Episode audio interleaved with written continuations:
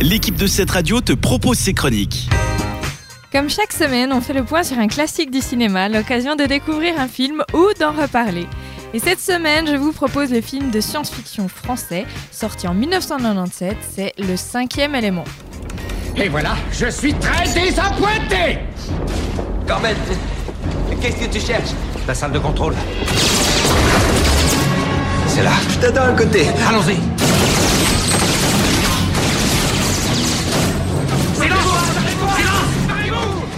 C'est vous le responsable Oui, Dites-moi combien ils sont. j'en sais rien. Allez compter, pardon. 7 à gauche, 5 à droite.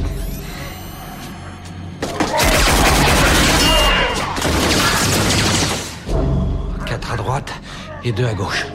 Il faut trouver le leader, les Mangalores se battront pas sans lui. Cessez le feu, sinon nous exécutons les otages. Ça, c'est le leader. Envoyez quelqu'un pour négocier.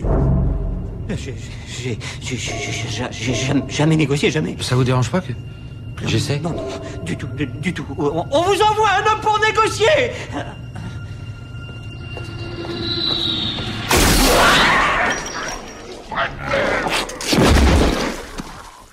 Personne d'autre ne veut négocier? Où, où, où, où est-ce qu'il a appris à négocier?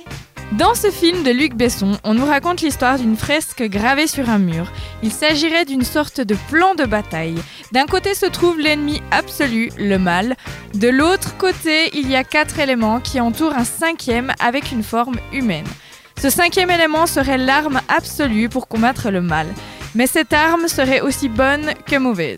Imaginez-vous maintenant à New York au 23e siècle, une énorme boule de feu fonce sur la Terre et menace de l'anéantir. Cornelius, un vieux moine, sait comment l'arrêter.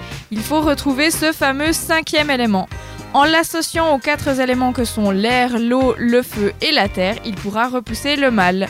Cornelius s'entoure de Bruce Willis, alias Corben Dallas, un ex-agent secret reconverti en chauffeur de taxi, et de Lilo, joué par Mila Jovovich, un extraterrestre qui a pris la forme d'une jeune femme aux cheveux orange.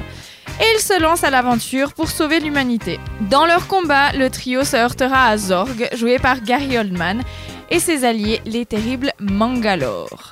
Récompensé à trois reprises au César en 1998, ce film offre une fin comme on les aime et véhicule un beau message. Alors lequel? Eh bien, il faudra regarder le film pour le savoir parce que c'est justement là-dessus que repose toute l'histoire. Donc si vous ne l'avez pas vu, je vous recommande mon classique du cinéma de cette semaine. C'est le cinquième élément avec Bruce Willis et Mila Jovovich et c'est disponible sur Netflix. C'était une des chroniques de cette radio. Retrouve-la ainsi que bien d'autres en podcast sur notre site cetteradio.ch.